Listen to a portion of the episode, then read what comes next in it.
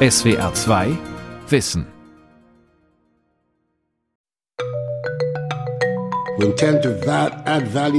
Wir wollen unsere Rohstoffe veredeln, das Land industrialisieren und unsere landwirtschaftliche Produktivität steigern. Ghanas Präsident Nana Akufo-Addo. Das ist der beste Weg, um Ghana an das obere Ende der globalen Wertschöpfungskette zu bringen und Arbeitsplätze zu schaffen für die breite Masse der ghanaischen Bevölkerung. Neun Kilo Schokolade. So viel verzehren wir Deutschen im Durchschnitt pro Jahr. Der Rohstoff dafür, Kakao, kommt oft aus Ghana in Westafrika. 100% natürliche Zutaten. Nicht nur konsumiert, auch hergestellt wird Schokolade jedoch meist in Europa und den USA. Jeder kennt die Marken.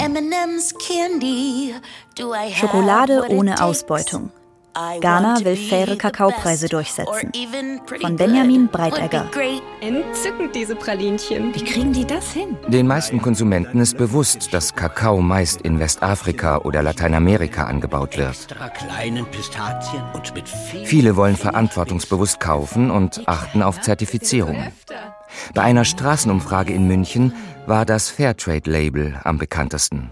Ja, ich achte schon ähm, darauf, dass fair ist. Aber ich achte auch darauf, dass es natürlich irgendwie schmeckt. Die ganz 100 Prozent Zartbitter geht, aber diese ganz, ganz bittere, die kaufe ich jetzt nicht wirklich.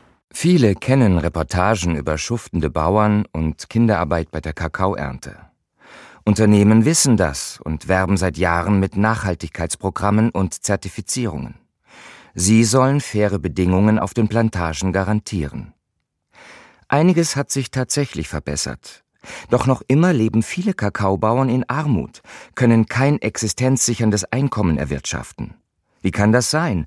Und was bewirkt das deutsche Lieferketten-Sorgfaltspflichtengesetz, das seit Anfang 2023 gilt?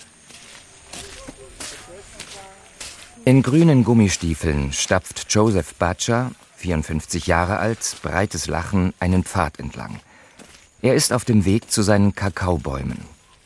Seine Farm beginnt an einem Bach. Klares Wasser fließt den Hügel hinunter. Im Abstand von ein paar Metern hat er die Bäume gepflanzt. Die Kakaoschoten wachsen direkt aus dem Stamm. Manche sind erst fingerbreit, andere groß wie zwei Fäuste.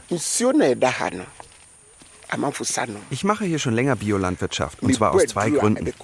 Der Hauptgrund ist, dass der Bach hier durch meine Farm führt und das Wasser runter ins Dorf fließt. Das ist unser Trinkwasser. Deswegen setze ich keine Pestizide ein. Und zweitens erhält die biologische Bewirtschaftung mein Land hier. Ich bekomme dauerhaft einen guten Ertrag. Der Kakaobaum trägt das ganze Jahr über Blüten und Früchte. Alle paar Wochen ernten Batscha und seine Helfer die reifen Schoten. Die Bedingungen in Ghanas Eastern Region, sie sind perfekt. Kakao mag nicht zu viel Sonnenschein und auch nicht zu viel Regen.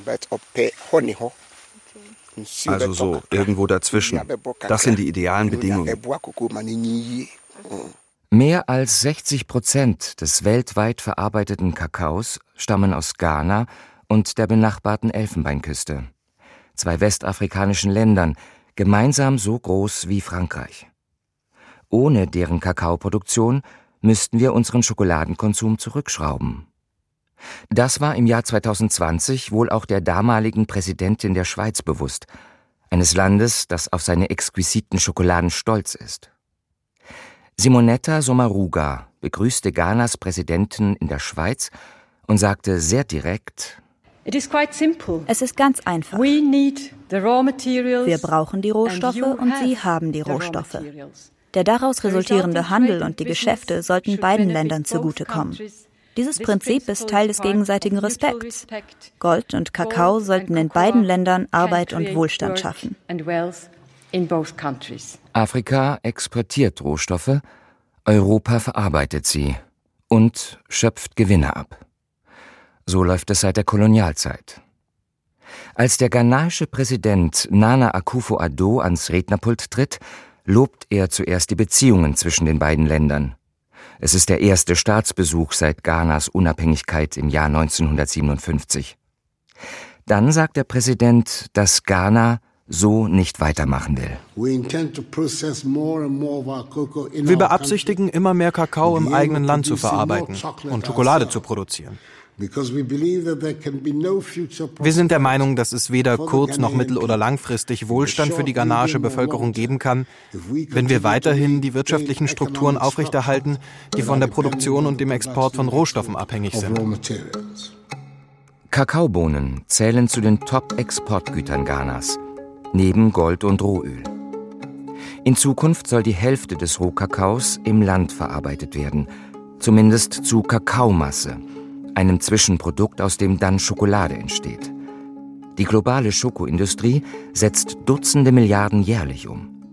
Ghanas Regierung will mitnaschen. Ein Besuch beim deutsch-ghanaischen Unternehmen Fair Afrique, das seine Schokolade seit kurzem komplett in Ghana herstellt. Die Fabrik liegt an einer Hauptstraße, rund eine Autostunde nördlich der Hauptstadt Accra. So, my name is Michael Mamon Halm um, but most people here call me PM1. PM1, das stehe für Produktionsmanager Nummer 1. Michael Marmon Halm ist der Geschäftsführer von Fair Afrique. Die Marke gibt es schon länger, aber 2019 beschloss das Unternehmen, eine Fabrik in Ghana zu bauen und konnte damit den Präsidenten persönlich beeindrucken. Er saß direkt vor mir und sagte, okay, erzählen Sie mir von Ihren Projekten. Ich habe alles erklärt, die Art von Hilfe, die wir brauchten und wir konnten sogar während des Corona-Lockdowns mit einer Ausnahmeregelung fünf Leute ins Land bringen. Das war unglaublich.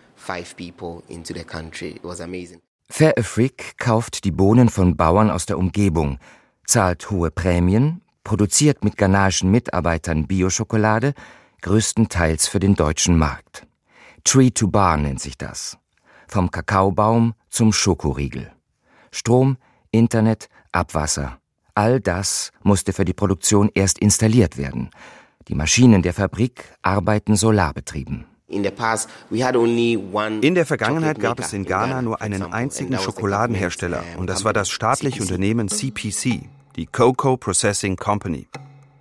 Aber vor einigen Jahren hat ein privates Unternehmen namens Niche ebenfalls mit der Schokoladenherstellung in Ghana begonnen. Und dann gibt es noch Fair Afrique. Man kann also von mindestens drei Unternehmen sprechen, die in Ghana Schokolade herstellen, mit großen Kapazitäten. Eine Fabrik in Europa hochzuziehen, wo die Infrastruktur bereits existiert, wäre wohl einfacher gewesen. Doch die Idee hinter Fair Freak sei eine andere, erzählt der deutsche Gründer Hendrik Reimers. Wir wollen das soziale Problem Armut lösen und das, indem wir Schokolade produzieren und verkaufen und darüber hinaus auch noch andere Produkte. Und dadurch, dass ich halt eng mit, mit vielen Menschen in Ghana zusammenarbeite, lebe und, und schaffe und so weiter, kriege ich halt immer wieder auch viele von diesen sozialen Problemen mit. Und meine Herausforderung ist eigentlich, dass wir viel zu langsam wachsen dass wir viel zu langsam mehr Impact haben. Wir, wir haben ja jetzt noch nicht irgendwie die ganz großen äh, Zehntausenden Arbeitsplätze geschaffen, die da notwendig wären, um irgendwie mal einen Unterschied zu machen, einen sichtbaren. Aber es geht natürlich genau in die richtige Richtung. Ja. Vor Ort Wertschöpfung, qualifizierte Arbeitsplätze, Zuliefererindustrien. Ja. Wir drucken vor Ort die Verpackungen, wir haben die Kartonagen da. Am Anfang haben wir, haben wir Paletten importiert. Auf der Kakaofarm von Joseph Butcher brechen Arbeiter die geernteten Schoten von Hand auf. Sie entfernen die schleimigen Bohnen und häufen sie auf große Blätter. Dort fermentieren die Bohnen eine Woche lang. Danach müssen sie trocknen. Butcher ist glücklich, dass er und seine Familie von der Arbeit gut leben können. Fair Afrique kauft einen Teil der Bohnen seiner Kooperative. Hat sich sein Leben durch den Kakaoanbau in all den Jahren verbessert? Oh. Ja, das hat es. Am Anfang war es schwierig, finanziell. Aber jetzt habe ich keine Probleme mehr. Joseph Butchers Bohnen gehen zwar auch an Fair Afrique, allerdings nicht direkt. Denn alle Kakaobauern müssen ihre Bohnen über Zwischenhändler an die staatliche Kakaobehörde CocoBot verkaufen. Die Behörde übernimmt auch die Logistik, die Qualitätskontrolle und das Marketing. Cocoa Board is forecasting about 750,000 tons of cocoa uh, this crop season. This is expected to be higher than last season's production. CocoBot besitzt das Monopol auf Kakao. Nur der Staat darf die Bohnen an Unternehmen weiterverkaufen. CocoBot tritt mit den Käufern in Kontakt. In der Regel sind das große multinationale Konzerne, große Handels- und Verarbeitungsunternehmen, die als Mittelsmänner fungieren zwischen dem Land, das die Kakaobohnen produziert, und den Unternehmen, die die Schokolade herstellen also Nestlé zum Beispiel oder Mondelez oder Mars. Sophie van Hüllen ist Entwicklungsökonomin an der Universität Manchester in Großbritannien. Seit mehr als zehn Jahren arbeitet sie zur Kakaoindustrie. Ihre Forschung konzentriert sich auf Ghana. Die Kakaolieferkette in Ghana sei staatlich streng reguliert. Die inländischen Verarbeiter beschweren sich darüber. Und sie haben recht. Es ist tatsächlich ein sehr umständliches System. Wenn Sie irgendwo in Ghana eine Verarbeitungsanlage haben, uh, warum können Sie dann nicht einfach mit Ihren Bauern zusammenarbeiten und die Bohnen direkt von ihnen beziehen? Dann könnten Sie den Zwischenhändler ausschalten. So einfach das klingt. Auf der anderen Seite gäbe es auch einen guten Grund für die staatliche Kakaobehörde, die Kakaovermarktung nicht aus der Hand zu geben. Der Verkauf der Bohnen sei eine unverzichtbare Einnahmequelle für den Staat. Er brauche die US-Dollar. Ghana ist da nicht alleine. Die Elfenbeinküste hat das gleiche Problem. Eigentlich alle kleinen offenen Volkswirtschaften, die Rohstoffe oder Cash Crops produzieren. Sie sind auf den Export angewiesen, um Devisen zu erwirtschaften. Seit der Jahrtausendwende wuchs Ghanas Wirtschaft stark. 2010 wurde das Entwicklungsland von der Weltbank zu einem Staat mit mittlerem Einkommen hochgestuft. Doch Länder mit mittlerem Einkommen haben in der Regel eine diversifizierte Wirtschaftsstruktur. Ghana aber ist bei den Deviseneinnahmen nach wie vor stark von Rohstoffexporten abhängig. Auch deshalb zwingt der Staat ghanaische Firmen, die Kakaobohnen aus Ghana beziehen, diese in US-Dollar zu bezahlen. Doch ihre Einnahmen müssen sie in der Landeswährung Cedi verbuchen. Ein System, das die Verarbeitung im Inland erschwert. International wird Rohkakao auch an der sogenannten Terminbörse gehandelt. Das heißt, Verträge werden Monate im Voraus abgeschlossen. Ein Teil des Kakaos ist somit schon verkauft, bevor er geerntet wird. Der Börsenpreis schwankt und lag in den vergangenen Jahren zwischen 2000 und 2800 US-Dollar pro Tonne. Im Fall von Ghana kommt dann noch eine Prämie hinzu. Ghana ist dafür bekannt, dass die Bohnen eine hohe Qualität haben. Sie werden in der Sonne getrocknet und nicht in Maschinen. Und sie sind etwas größer als die Bohnen der Elfenbeinküste. Für Ghanas Bohnen gibt es also eine Qualitätsprämie. Die Bohnen von der Elfenbeinküste bekommen auch eine Qualitätsprämie, aber eine etwas geringere. Die Bohnen sind kleiner, möglicherweise nicht so perfekt getrocknet. Die Nachbarländer Ghana und Elfenbeinküste bauen mehr als 60 Prozent des weltweiten Kakaos an. Wer guten Kakao will, kommt nicht um sie herum. 2019 trafen sie deshalb eine gemeinsame Entscheidung. Sie führten eine zweite Prämie ein, die Käufer zusätzlich zum Börsenpreis und der schon länger bestehenden Qualitätsprämie zahlen müssen. Das Living Income Differential. Übersetzt in etwa Differenz zu einem existenzsichernden Einkommen. 400 US-Dollar zusätzlich pro Tonne Kakao, die garantieren soll, dass die Kakaobauern von ihrer Arbeit leben können. Alleine in Ghana sind das rund 800.000 Menschen. Die meisten haben nur ein kleines Stück Land. Die Prämie war eine Ansage an die globalen Schokoladenkonzerne. Zahlt mehr für unseren Kakao. Sophie van Hüllen, Zunächst waren alle ziemlich positiv gestimmt, zumindest nach außen hin. Denn man kann ja kein multinationales Unternehmen sein und sich hinstellen und sagen, okay, wir sind nicht bereit, eine Prämie zu zahlen, die sich Differenz zu einem existenzsichernden Einkommen nennt. Das würde buchstäblich bedeuten, dass ich nicht dafür wäre, Kakaobauern das Mindesteinkommen zu garantieren, das sie zum Überleben brauchen. Das wäre echt keine gute Schlagzeile. Aber die Unternehmen haben sich trotzdem große Mühe gegeben, diese Prämie zu umgehen. Etwa, indem die Qualitätsprämie so weit heruntergehandelt wurde, dass am Ende nichts oder nicht viel gewonnen war. Die Differenz zu einem existenzsichernden Einkommen wurde 2019 eingeführt. 2020 kam Corona und damit Wirtschaftskrise und Marktunsicherheit. Die Verträge zwischen globalen Konzernen und Kakaobehörden wurden neu verhandelt. Das Ergebnis ist irritierend. Die schon länger bestehende Qualitätsprämie lag teils nicht nur bei Null, sie war sogar negativ. Eine Negativqualitätsprämie. Die Nachrichtenagentur Reuters berichtete, Ghana hoffe nun, den Rest seiner Kakaoexportverträge für die Saison 2022-23 mit einer positiven Differenz verkaufen zu können. Immerhin, die großen Kakaoeinkäufer haben versprochen, in Zukunft beide Prämien zu zahlen, die Qualitätsprämie und die Prämie zur Existenzsicherung der Kakaobauern. Auf einer Kakaoplantage nordwestlich der Küstenstadt Cape Coast. Samuel Kwame Duku geht über seine Farm. 62 Jahre ist der Ghanaer alt. Er jäte viel Unkraut, sagt er, sprühe viel Pflanzenschutzmittel. Er hat klein begonnen und konnte seine Farm über die Jahre erweitern und so seine fünf Kinder unterstützen. Eines hat gerade die Universität abgeschlossen. Doch jetzt kommt er mit den Einnahmen aus der Kakaoernte kaum noch über die Runden. Ghanas schlechte Wirtschaftslage frisst jeden potenziellen Gewinn auf. Das Land, das vor einigen Jahren noch als vorbildlich galt, ist hoch verschuldet. Die Inflation liegt auf einem 20-Jahres-Hoch. Benzin, Pestizide, Lebensmittel kosten mindestens 50 Prozent mehr als noch vor einem Jahr. Man braucht Erntehelfer und Arbeiter, die das Unkraut jäten. Dann muss man diejenigen bezahlen, die die Farm besprühen. Auch wenn das eigentlich eine von der Regierung bezahlte Maßnahme sein sollte. Manchmal müssen sie Benzin für Sprühgeräte kaufen.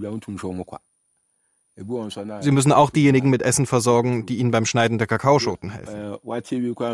Sie müssen ein Auto mieten, um die Bohnen zu transportieren und nach dem Trocknen der Bohnen müssen Sie ein weiteres Auto mieten, um sie zum Kakaoschuppen zu bringen. Und Sie müssen die Jungs im Schuppen bezahlen, die Ihnen helfen, die Bohnen abzuladen und auf die Waage zu bringen. Wenn Sie einen Sack Kakao für 800 Cedis verkaufen, bleiben Ihnen nach all diesen Ausgaben vielleicht 150 oder 200 Cedis übrig. 800 Cedis, das ist in etwa 1 Euro pro Kilo Rohkakao.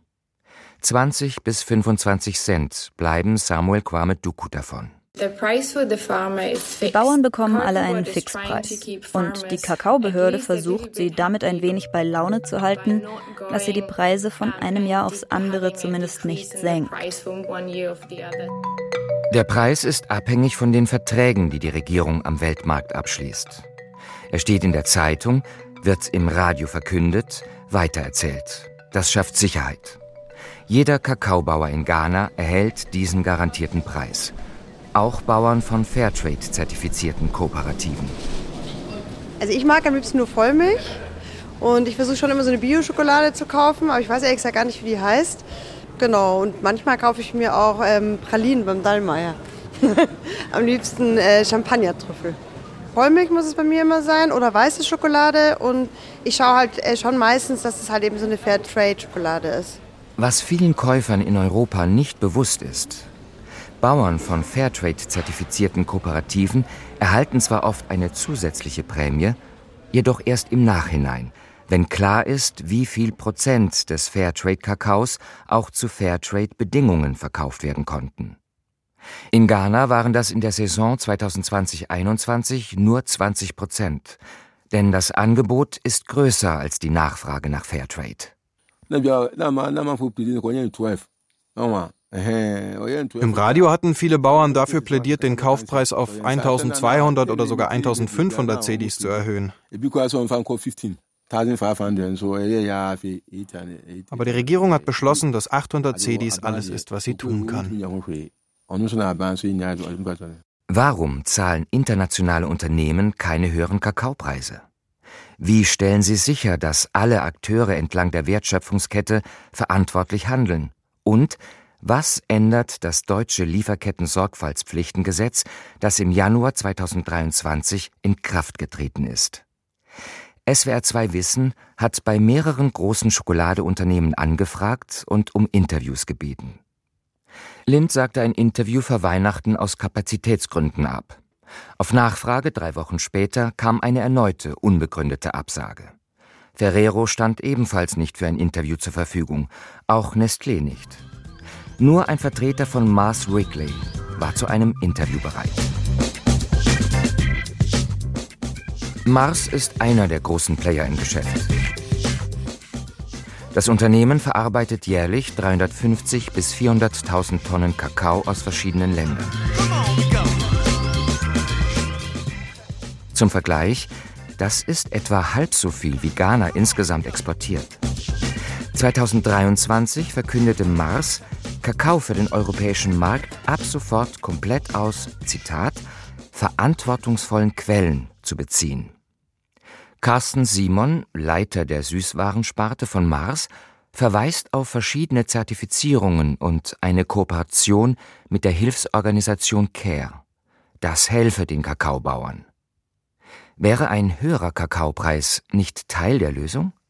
Das Einkommen einer gesamten Bauernfamilie besetzt sich eben aus mehr Dingen zusammen als nur, als nur dem Kakaopreis. Und jetzt systemisch vor Ort Maßnahmen zu ergreifen, die wirklich helfen, wie zum Beispiel den gesamten Ertrag der Farm zu steigern, zu helfen, dass andere Baum, Bäume noch angepflanzt werden können, sodass man neben dem Kakao noch andere Früchte verkaufen kann, indem man in diesen Mini-Darlehen und Darlehens- und Vereinen dafür sorgt, dass sich die Familie noch ein zweites Einkommen aufbauen kann. Das ist ein viel ganzheitlicherer Ansatz als nur ähm, die, ähm, ähm die, die zusätzliche Prämie. Und wir wissen eben, dass das wirkungsvoller ist, um Armut zu bekämpfen, Kinderarmut, äh, Kinderarbeit zu verhindern und die Aus- und die Abholzung von Regenwäldern auch. Friedelhütz Adams sieht das anders. Er ist Kakaoexperte beim Bonner Südwind-Institut, das sich als Teil eines Initiativenbündnisses für ein starkes Lieferkettengesetz auch auf EU-Ebene einsetzt. Nach der letzten Studie, die ein paar Jahre alt ist, arbeiten alleine in den beiden Hauptanbauländern, wo so knapp zwei Drittel der Welternte herkommt, äh, Elfenbeinküste und Ghana, etwa 1,5 Millionen Kinder im Kakaosektor. Die Kinderarbeit ist ein Symptom dafür, wie schlecht es den Familien geht, und das wiederum liegt unter anderem daran, dass sich der Kakaopreis inflationsbereinigt in den letzten Jahrzehnten halbiert hat. Das weiß auch der ganze Sektor. Seit äh, über 20 Jahren gibt es immer wieder Berichte, Studien, Skandale rund um Kinderarbeit, auch in Einzelfällen Sklaverei im Kakaosektor.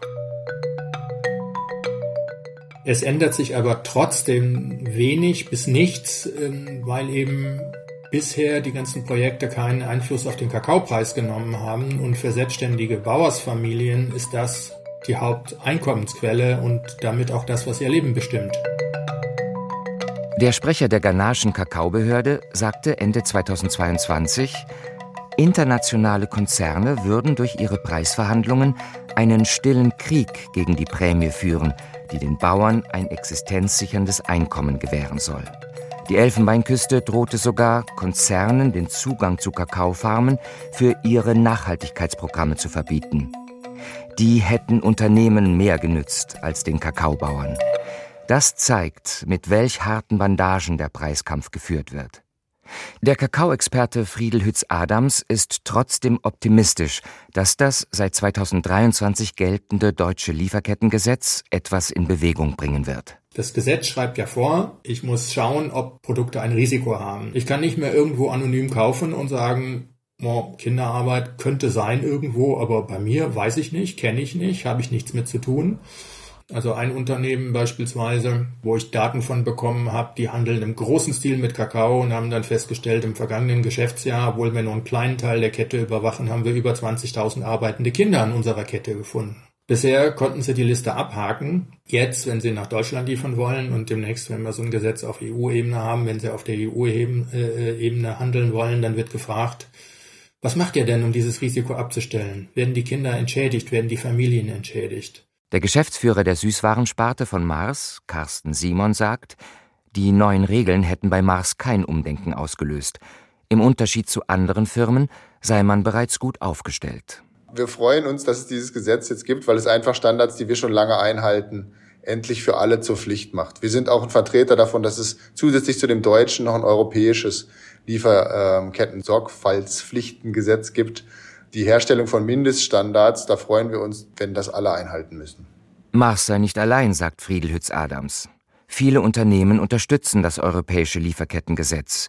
Sie fordern scharfe Gesetze für sich und ihre Konkurrenz. Aus der Sicht von Unternehmen ist es so, ähm, ich werde danach gemessen, wie viel Absatz ich habe, ob ich meinen Absatz steigere und wenn ich 5 Cent pro Tafel mehr verlange und der Wettbewerber tut es nicht, verliere ich Marktanteile.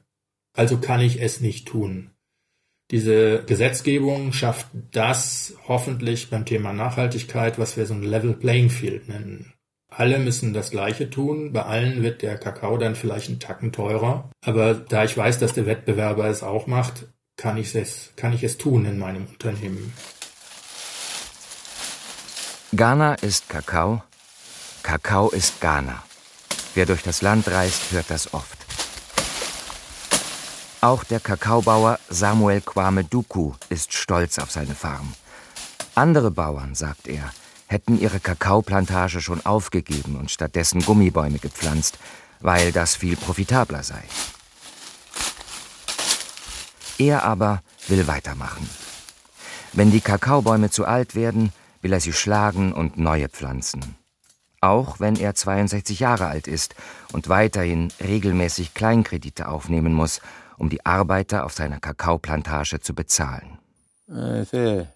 Ich bin in einem Alter, wo ich mein Haus fertig gebaut haben sollte, aber es ist noch immer nicht überdacht. Es ist jetzt sehr teuer geworden, das Dach zu decken. Die Dachplatten, das Holz und andere Dinge kosten jetzt zu viel. Das ist jetzt meine Sorge.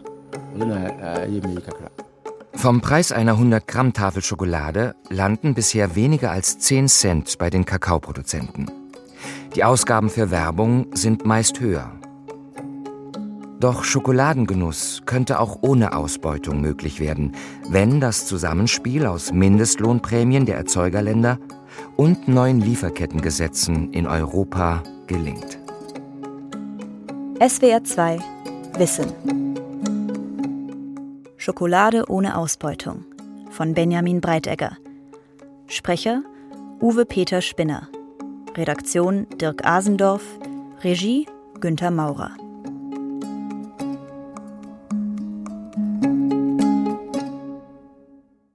SWR 2 Wissen. Manuskripte und weiterführende Informationen zu unserem Podcast und den einzelnen Folgen gibt es unter swr2wissen.de.